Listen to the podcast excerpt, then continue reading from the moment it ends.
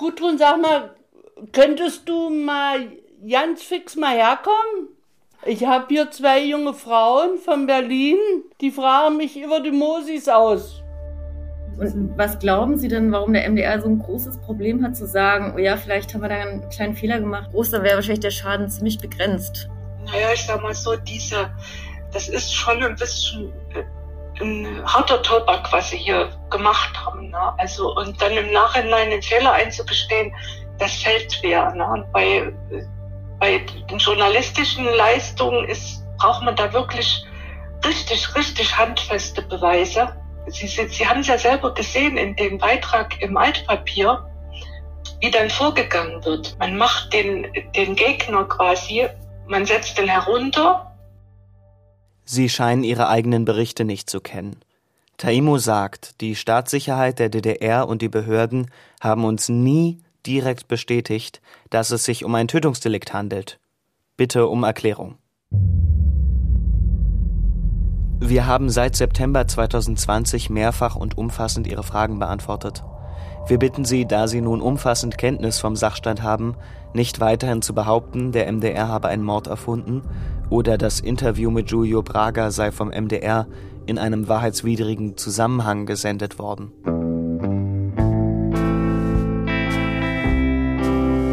Der Fall Jogo. Ein Podcast der Berliner Zeitung von Anja Reich und Jenny Roth. Was bisher geschah. Wir haben Ulrich van der Heiden besucht, den Historiker, der uns auf den Fall Diogo hingewiesen hat.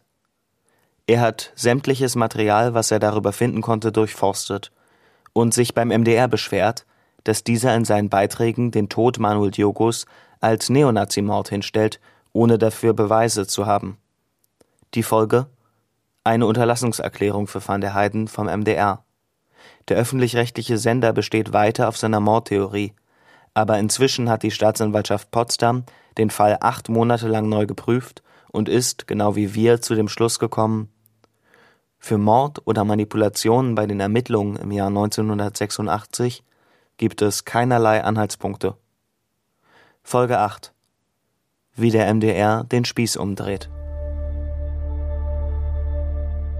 Es ist eine ganze Weile her, seit wir die letzte Folge veröffentlicht haben. Das hat so seine Gründe, denn in der Zwischenzeit sind wir selbst Teil der Geschehnisse geworden und wir mussten erst mal ein paar rechtliche Fragen klären, bevor es weitergehen konnte. Es gab juristische Attacken vom MDR gegen unsere Berichterstattung, aber auch gegen den Stern, der einen Beitrag über uns gemacht hat. Bisher konnten wir zwar Angriffe abwehren, aber die Auseinandersetzung damit ist aufwendig. Was können, dürfen, sollen wir nun öffentlich erzählen und was besser nicht? Besonders in einer Sache waren wir uns da nicht sicher. Weil wir sie so haarsträubend fanden, wollten wir im Podcast darauf eingehen. Aber die andere Seite bat uns beim Gegenchecken, die Sache nicht anzusprechen.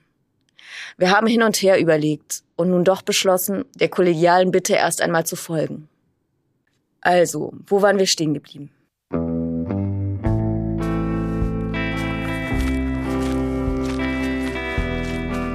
Nachdem die Staatsanwaltschaft das bestätigt, was auch wir bei unseren Recherchen herausgefunden haben, schreiben wir erstmal eine ganze Reihe von E-Mails.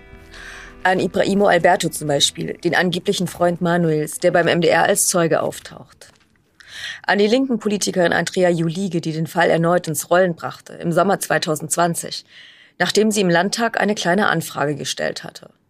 Und natürlich an den MDR.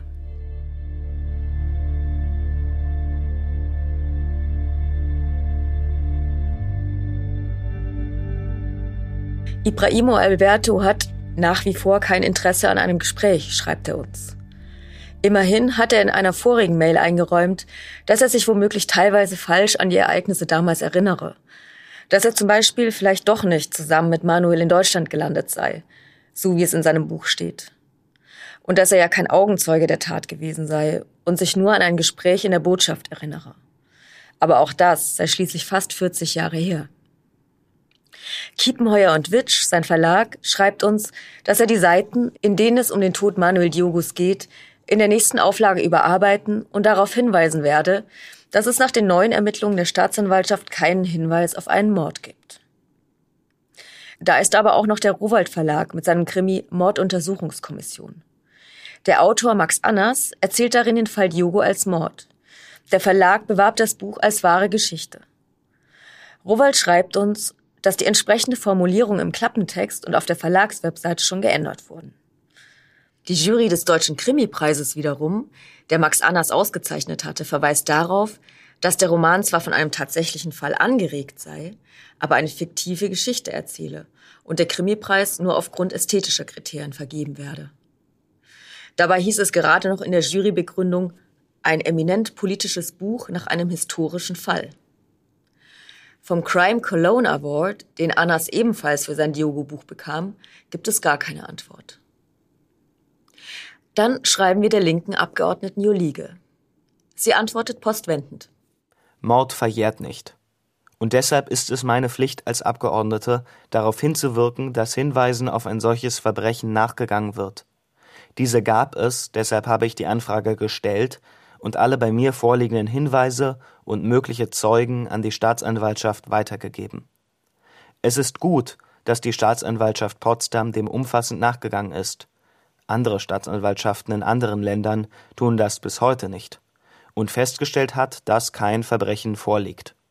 Okay, dagegen ist nichts zu sagen. Nur im Juni 2020 hatte Jolige auf Twitter verbreitet, dass Manuel Diogo von Neonazis bestialisch ermordet worden sei und dass die DDR-Behörden vertuschten. Also der Mord als Tatsache und nicht als Möglichkeit. Wie konnte es zu diesem Tweet kommen? Antwortmail von Andrea Jolige. Sicher war die Formulierung nicht korrekt, das passiert bei 18.000 Tweets und der notwendigen Verkürzung bei Twitter auch mal. Jegliche anderen Veröffentlichungen meinerseits waren, wie auch die kleine Anfrage selbst, korrekt formuliert. Das können Sie auch gern in meinem Blog nachlesen. Eine Mail, die klingt wie ein Schulterzucken. Keiner scheint irgendwie einen Fehler gemacht zu haben. Beim MDR ist das sicher anders, hoffen wir. Im Laufe unserer Recherchen zum Fall haben wir immer wieder mit dem MDR Kontakt aufgenommen und um Erklärungen gebeten. Das erste Mal im September, als wir in der Berliner Zeitung unseren ersten Bericht zum Fall Diogo veröffentlichten. Ich, Jenny, habe mit dem Autoren der Diogo-Beiträge telefoniert, Christian Bergmann. Er ist inzwischen nicht mehr nur Autor, sondern gehobener Redakteur beim MDR. Als ich ihn im Text zitieren will, schreibt er allerdings Guten Tag, Frau Roth. Einleitend weise ich Sie darauf hin, dass Sie bitte die im Telefonat zuvor getätigten Aussagen ohne vorherige Einwilligung meinerseits nicht zitieren dürfen. Dieses Telefonat war ein reines Hintergrundtelefonat. Wir beantworten gern Ihre Fragen, auch gerne heute noch, aber wie Ihnen sicher bekannt sein dürfte, müssen Sie sich ordnungsgemäß an die Kommunikationsabteilung des MDR wenden. Mit freundlichen Grüßen Christian Bergmann. Klingt mehr wie eine Politikerantwort. Aber wir folgen Bergmanns Bitte und schicken unsere Fragen an die Kommunikationssprecherin. Die gibt genau ein Zitat von Bergmann frei. Die Sachverhalte zum Tod von Manuel Diogo wurden uns vom ehemaligen mosambikanischen Botschafter in der DDR, Julio Braga, im Interview vor der Kamera bestätigt. Dieses wurde auch in der ARD-Dokumentation Schatten auf der Völkerfreundschaft 2017 ausgestrahlt. Das scheint erstmal beeindruckend zu sein. Ein Botschafter, der vor der Kamera Sachverhalte bestätigt. Aber wenn man sich den betreffenden Ausschnitt nochmal anhört, fragt man sich, von welchen Sachverhalten der MDR da eigentlich spricht. Neonazis töten brutal einen mosambikanischen Staatsbürger. Es kommt zum Prozess. Die Strafen fallen lächerlich gering aus. Ich glaube, einige wurden für zwei bis fünf Jahre verurteilt. Aber nicht alle wurden verurteilt. Nein. Beim Interview fällt auf, dass nicht ein einziges Mal der Name Manuel Diogo fällt und der Botschafter von gefassten und verurteilten Tätern spricht, die es im Fall Diogo aber gar nicht gab. Über diese Widersprüche haben wir ja schon in der letzten Podcast-Folge gesprochen. Und natürlich haben wir auch den MDR darauf aufmerksam gemacht. Plus viele andere Fragen. Zum Beispiel, Warum nennt Giulio Braga im Interview mit Ihnen nicht Manuel Diogos Namen? Könnte es sein, dass Herr Braga von einem anderen Fall spricht, in dem ein Mosambikaner von Neonazis ermordet wurde und die Täter bestraft wurden? Zum Beispiel vom mosambikanischen Lehrling Carlos Conceição, der in der Nacht vom 19. September 1987 in Stassfurt getötet wurde und in dessen Folge ein Täter zu fünf Jahren Freiheitsentzug verurteilt wurde. Gibt es Beweise, dass sich Braga in dem Interview zum Fall Diogo äußert und nicht zu einem anderen Fall, zum Beispiel den Walk-Hut? Könnten Sie uns diesen zur Verfügung stellen? Wieso haben Sie Manuels Mutter und Familie berichtet, dass Ihr Sohn ermordet wurde? Welche Beweise hatten Sie dafür? Wie wurde beim MDR mit der offensichtlich mangelhaften und einseitigen Recherche zum Fall Diogo umgegangen? Welche Konsequenzen ziehen Sie daraus? Wann und in welcher Form planen Sie, die offensichtlichen Fehler oder Ungenauigkeiten zu korrigieren und die Öffentlichkeit davon zu informieren? Am 20. Januar 2021 schicken wir die Mail ab an den gehobenen Redakteur Bergmann, den zuständigen Chefredakteur Thorsten Peuker und die MDR-Pressesprecherin. Am 25. Januar bekommen wir folgende Antwort von der MDR-Pressestelle. Sehr geehrte Frau Reich-Osang, vielen Dank für Ihre E-Mail-Anfrage vom 20.01. zum Fall Manuel Diogo. Die meisten Ihrer Fragen wurden von der angesprochenen Redaktion bereits zu verschiedenen Gelegenheiten beantwortet – wir haben dem bisherigen Austausch nichts hinzuzufügen. Ihre Anfrage vom 20. Januar 2021 empfinden wir als tendenziös und voreingenommen. Daraus abgeleitet möchten wir Sie vorsorglich darauf hinweisen, dass wir uns gegen jegliche Falschbehauptungen und ehrenrührige Behauptungen zur Wehr setzen werden, gegebenenfalls auch juristisch. Das ist natürlich das gute Recht vom MDR, sich juristisch gegen Falschbehauptungen zu wehren. Aber welche Falschbehauptungen? Und wann hat uns der Sender jemals unsere Fragen beantwortet oder bewiesen, dass der Botschafter nicht von einem ganz anderen Fall spricht? Es gab das Telefonat zwischen mir und Christian Bergmann, aus dem wir einen Satz zitieren dürfen. Es gab ein Hintergrundgespräch beim MDR in Leipzig, aus dem wir gar nichts zitieren dürfen. Wir geben trotzdem nicht auf. Die Staatsanwaltschaft Potsdam hat ja inzwischen das Ergebnis ihrer Prüfungen bekannt gegeben. Und das bedeutet, es ist davon auszugehen, dass stimmt, was in den Stasi-Unterlagen zu Manuel Diogos Tod steht. Es war ein Unfall und kein Mord. Umso mehr wundern wir uns, dass bis zum Redaktionsschluss Ende Juni später auf der MDR-Webseite immer noch von einem mysteriösen Todesfall die Rede ist. Und weiter steht da, die Staatsanwaltschaft Potsdam hat am 12.03.2021 mitgeteilt, dass sie nach einer Prüfung keine Anhaltspunkte für ein Tötungsverbrechen im Zusammenhang mit Manuel Diogo gefunden hat. Den Umfang der Prüfung wollte die Staatsanwaltschaft Potsdam auf Nachfrage nicht mitteilen. Was so nicht ganz stimmt. Die Staatsanwaltschaft sagt zwar nicht, wen genau sie befragt hat, spricht in ihrer Pressemitteilung aber von intensiven Prüfungen. Aber der MDR will das offensichtlich nicht zur Kenntnis nehmen. Es sieht so aus, als würde er nicht nur unsere Recherchen, sondern auch noch die Arbeit der Staatsanwaltschaft in Frage stellen, statt seiner eigenen. Das kann doch nicht sein. Doch ein Missverständnis? Wir versuchen es noch einmal. Diesmal bei Klaus Brinkbäumer, dem neuen Programmchef beim MDR. Brinkbäumer war Spiegel-Chefredakteur bis kurz vor der Relotius-Enthüllung. Anja kennt ihn ein wenig, als Kollegen, und duzt sich mit ihm. Sie schreibt an Brinkbäumer, Lieber Klaus, Du hast vielleicht unsere Berichterstattung zum Fall Manuel Diogo gelesen, spätestens heute auf Spiegel Online. Der MDR spielt dabei eine größere Rolle. Es geht um mehrere Berichte, die vor deiner Zeit gelaufen sind. Wir haben immer wieder versucht, mit dem MDR darüber ins Gespräch zu kommen. Auf unsere Fragen haben wir bisher keine Antworten bekommen, die erklären, was passiert ist und die wir zitieren dürfen. Auf die letzte Mail Ende Januar mit vielen konkreten Fragen und der Bitte auf Herausgabe des Rohschnitts einer zweifelhaften Szene wurde uns sogar mit juristischen Schritten gedroht. Weil wir dich als Journalist und Kollegen sehr schätzen und auch, weil du neu beim MDR bist, wenden wir uns nun an dich.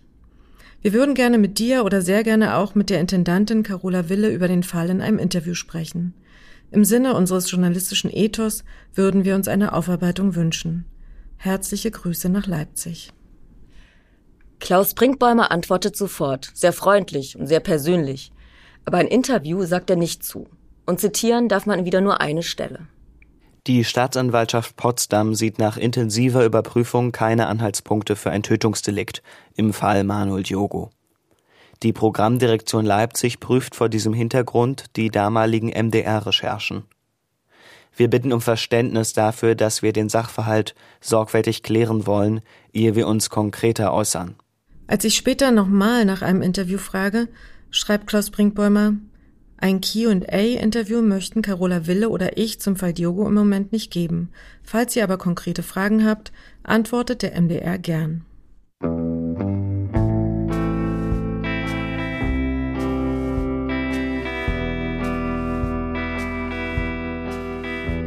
Also nächste Runde. Wieder schicken wir unsere Fragen zum MDR. Es sind fast die gleichen, die wir schon einmal gestellt haben. Die Antworten sind ausführlicher, aber nicht viel anders. Ansonsten bleibt der MDR bei seiner Position, alles richtig gemacht zu haben. Zur Entscheidung der Staatsanwaltschaft schreibt der Sender, diese Entscheidung bedeutet nicht zwingend, dass andere Bewertungen unzutreffend seien und ohnehin nicht, dass hinsichtlich der Berichterstattung eine Verletzung der journalistischen Sorgfaltspflicht von MDR-Mitarbeitern vorliege. Für eine Mitteilung, dass die Öffentlichkeit falsch informiert worden sein soll, besteht keine Veranlassung, weil es um unterschiedliche Bewertungen eines Sachverhaltes geht, nicht um falsche Tatsachenbehauptungen. Für den MDR geht es im Fall Diogo also eher um Bewertungen als um Tatsachen. Das überrascht uns nicht besonders, aber etwas anderes überrascht uns. In der Antwort auf die Frage, wie die Autoren darauf gekommen sind, dass Manuel Diogo ermordet wurde, zitiert der Sender den mosambikanischen Diplomaten Pedro Taimo. Außerdem sprachen wir zu diesem Sachverhalt noch den ehemaligen mosambikanischen Diplomaten Pedro Taimo, der für die Vertragsarbeiter direkt beim DDR-Arbeitsministerium zuständig war. Auch er gab an, dass ihn hochrangige DDR-Offizielle über das Tötungsverbrechen an Manuel Diogo informiert hätten. Wir schreiben zurück. Sie scheinen ihre eigenen Berichte nicht zu kennen. Taimo sagt, die Staatssicherheit der DDR und die Behörden haben uns nie direkt bestätigt, dass es sich um ein Tötungsdelikt handelt. Bitte um Erklärung. Wir können es nicht fassen. Das entscheidende Wort nie hat der MDR verschwinden lassen. Einfach so. Die Staatssicherheit der DDR und andere Behörden, mit denen wir in Kontakt standen, haben uns nie direkt bestätigt, dass es sich um ein Tötungsdelikt durch Skinheads handelte. Vielleicht hat der MDR geglaubt, damit durchzukommen. Es ist überhaupt erstaunlich, womit der Sender versucht durchzukommen. Auch bei der Frage, wie die Autoren darauf kommen, dass die Staatssicherheit in ihren eigenen Akten einen Mordfall vertuscht hat. Der MDR schreibt, die Stasi-Akten sind widersprüchlich. Außerdem wurden Informationen über den Todesfall als streng vertraulich, um Rückgabe wird gebeten, eingestuft. Das wäre bei einem Unfall ungewöhnlich. Was genau an den Akten widersprüchlich sein soll, schreibt der Sender nicht. Vor allem aber wundern wir uns über einen streng vertraulich Stempel als Beweis für Aktenmanipulationen. Stand das nicht auf ziemlich vielen Akten?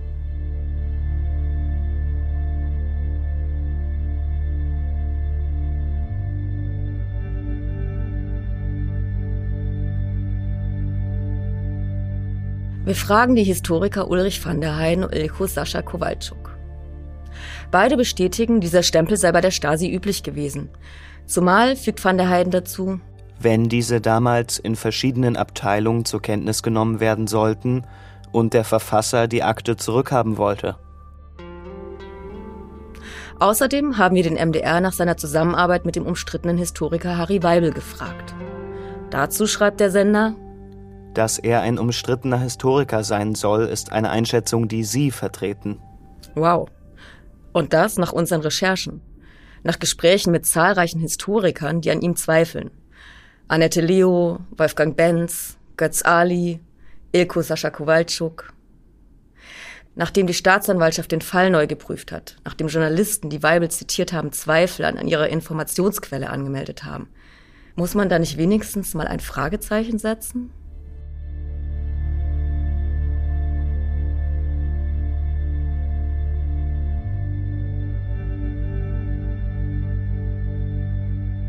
Und dann wieder die Frage nach dem Rohmaterial.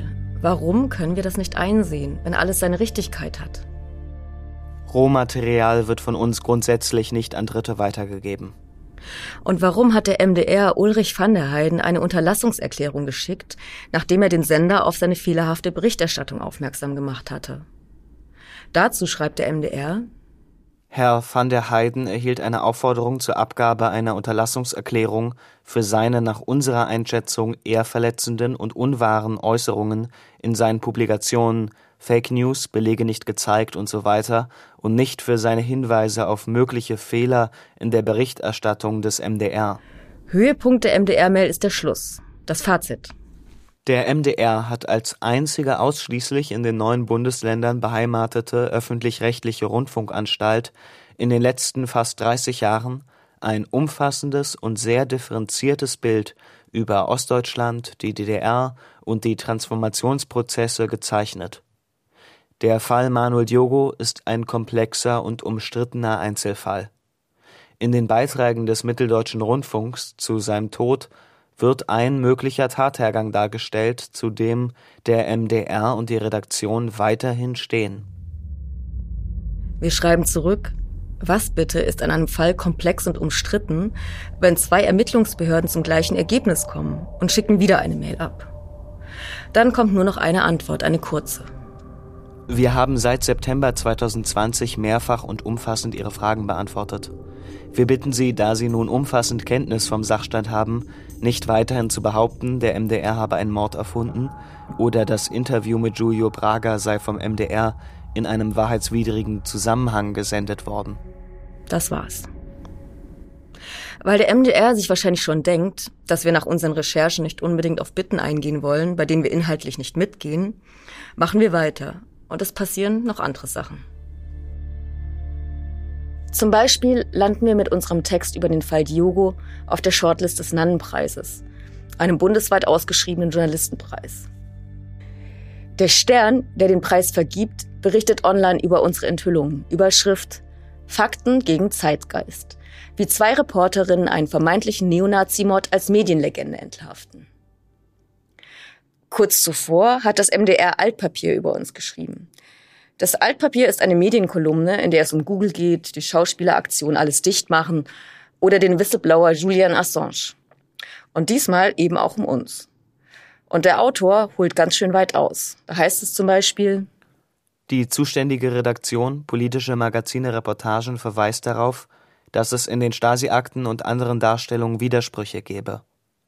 In den MDR-Filmen kamen der frühere Botschafter Mosambiks und der damals für die Vertragsarbeiter in der DDR zuständige ehemalige mosambikanische Staatssekretär zu Wort.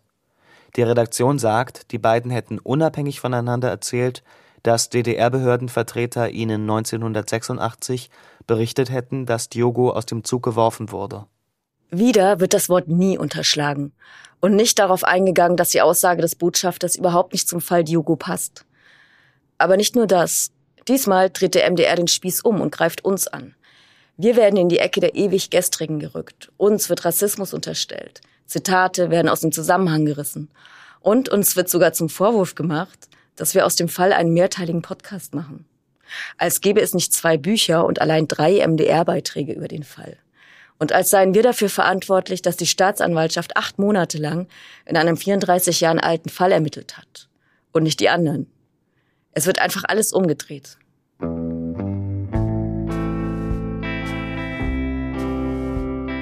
In der Zwischenzeit ist der Fall Diogo aber auch beim MDR Rundfunkrat angekommen. Am 3. Mai 2021 findet eine Rundfunkratssitzung statt.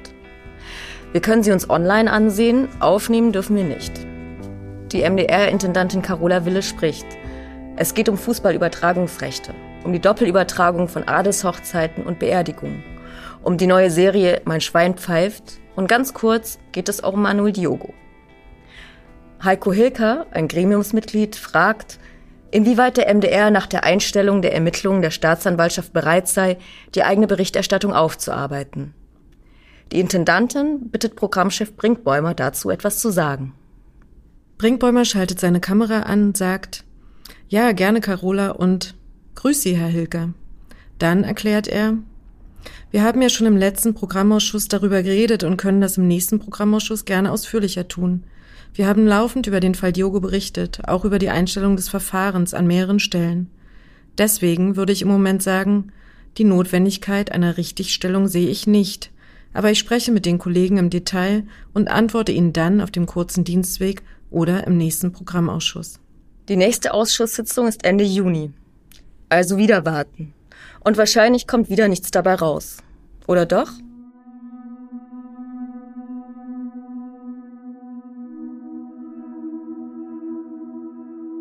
Jetzt hat sich nämlich eine Frau eingeschaltet, die den öffentlich-rechtlichen Rundfunk bereits vor ein paar Jahren ganz schön durcheinandergewirbelt hat. Sie heißt Maren Müller und hat einen Verein ins Leben gerufen, der sich Ständige Publikumskonferenz nennt. Gegründet wurde der Verein, nachdem Maren Müller eine Petition gegen Markus Lanz lanciert hatte. Müller fand, er habe die linken Politikerin Sarah Wagenknecht vorgeführt. Das eigentliche Problem sei aber gewesen, wie das ZDF mit der Petition umgegangen sei. Völlig ungerührt, sagt Maren Müller. Also diese politisch, diese politisch äh, nicht objektiv und neutrale Geschichte bei Lanz damals nicht als solche zu, zu sehen, also es hat mich schon ein bisschen verstört, ja. Also man, man sieht ja, welche Politiker wie behandelt werden, ne? und das ist, hat politische Schlagseite. Und das ist eigentlich, das kann eigentlich nicht sein. So entstand also diese bundesweite medienkritische Initiative, die sich als Schnittstelle zwischen dem Publikum und den öffentlich-rechtlichen sieht. Jeder kann dort Programmbeschwerden einreichen. Der Verein versieht das dann mit den entsprechenden Paragraphen und gibt es an die Medien weiter. Machen Sie das alles ehrenamtlich oder wie läuft das? Das ist ein reine, reines Ehrenamt. Mitstreiter sind größtenteils in Rente und haben dann halt mehr Zeit. Bei mir ist es halt nicht so momentan, weil ich voll beschäftigt bin. Das ist ähm, ein Problem, ja. Mhm. Weil äh, damals, als ich angefangen habe damit, da war ich ähm, erwerbslos. Das war nach meiner Zeit im MDR. Und da hatte ich halt Zeit, mich darum zu kümmern. Da habe ich wirklich jeden Tag fast acht bis zehn Stunden gesessen. Man muss ja da auch dranbleiben. Ne? Das, ich meine, das sind ja Riesen, das sind ja Riesenkonzerne. Diese vielen Programme und Sendungen, die da laufen, das ist schon, das ist schon wirklich eine gewaltige Geschichte. Im Fall Diogo hat Maren Müller jetzt auch eine Programmbeschwerde verfasst und direkt an die Intendantin geschrieben. Darin steht unter anderem, sehr geehrte Frau Wille, so wurde in einer Story behauptet, dass der mosambikanische Vertragsarbeiter Manuel Diogo während einer Bahnfahrt von rechten Schlägern misshandelt, an den Beinen gefesselt und aus dem Zug geworfen worden sei.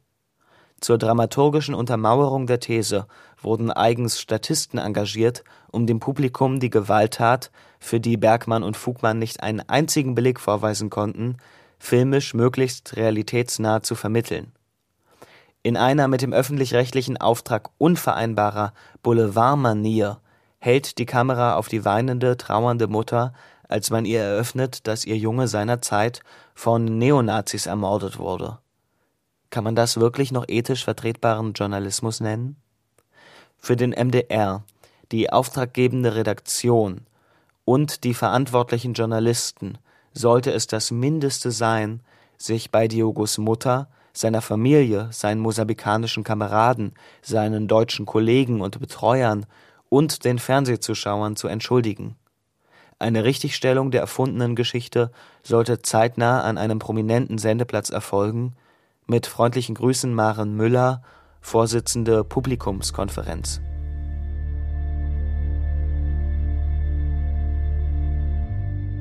Dieses Urteil von der Staatsanwaltschaft ist für die Leute beim MDR, insbesondere für den Herrn aus der äh, juristischen Direktion, kein Beweis dafür, dass sie jetzt falsch gelegen haben.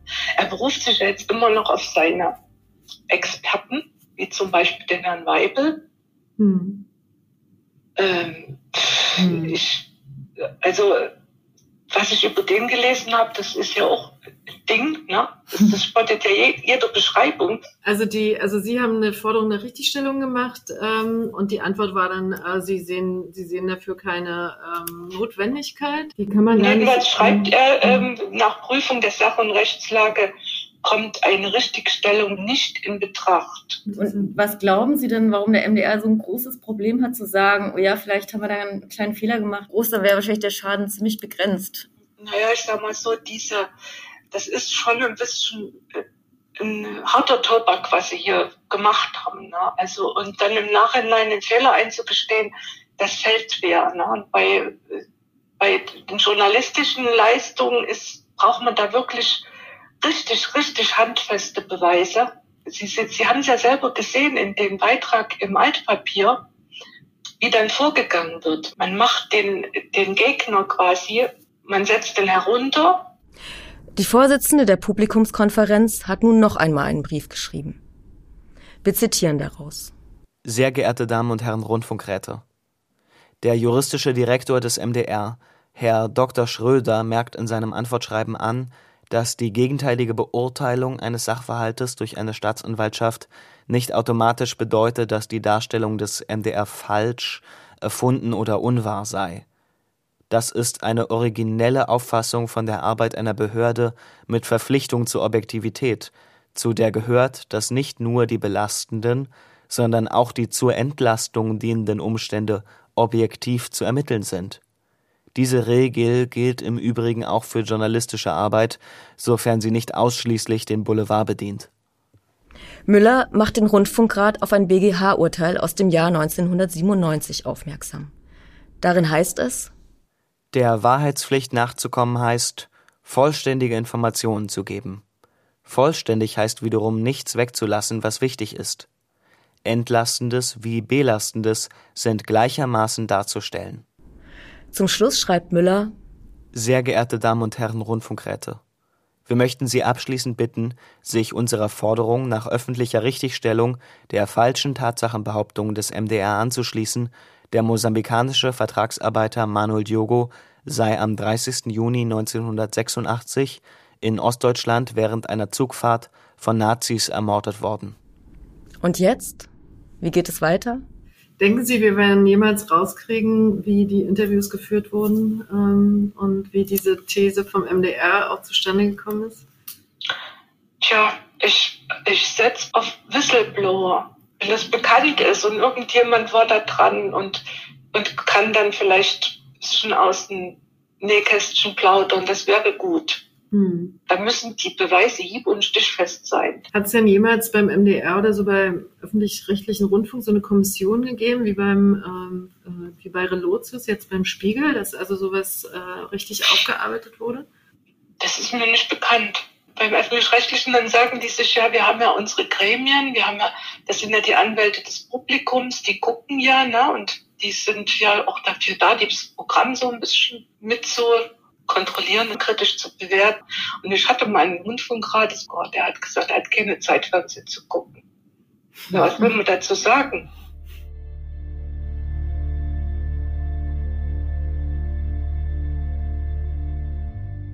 Wir machen jetzt erstmal Schluss an dieser Stelle. Für uns ist der Fall Diogo abgeschlossen. Genau ein Jahr, nachdem die Staatsanwaltschaft Potsdam bekannt gab, ihn neu zu prüfen. Wir wissen manches immer noch nicht, aber das Wichtigste wissen wir. Manuel wurde nicht von einer Bande Neonazis ermordet. Zumindest deutet alles darauf hin, dass er bei einem tragischen Unfall starb. Sollte es neue Entwicklungen geben, der MDR den Fall aufarbeiten, melden wir uns wieder. Bis dahin aber möchten wir allen danken, die uns bei unseren Recherchen und unserem ersten True Crime Podcast unterstützt haben. Zuallererst dem Historiker Ulrich van der Heiden, der uns den Tipp gegeben hat, dieser Geschichte nachzugehen aber auch dem Lokführer Marquardt Michel, der Manuel Diogos Leiche fand, den ehemaligen Kolleginnen und Kollegen aus Jeber-Bergfrieden, Frau Bauermeister, Frau Mitsching, Frau und Herr Nitze und Herr Geier.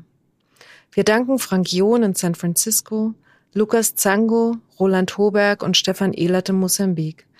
Wir danken den Historikern Annette Leo, Wolfgang Benz, Ilko Sascha Kowalczuk und natürlich auch Harry Weibel. Wir danken unseren Kolleginnen aus dem Ressort Dossier der Berliner Zeitung, unserem Verleger Holger Friedrich, unserer Justiziarin Vivian Knopf und all den anderen, die uns in unseren Recherchen unterstützt haben und natürlich unseren Hörern.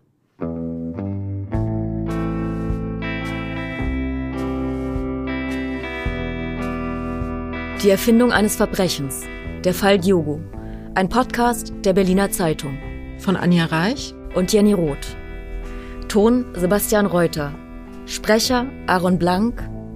Musik Dirk Homuth. Mitarbeit Irma Hausdorff.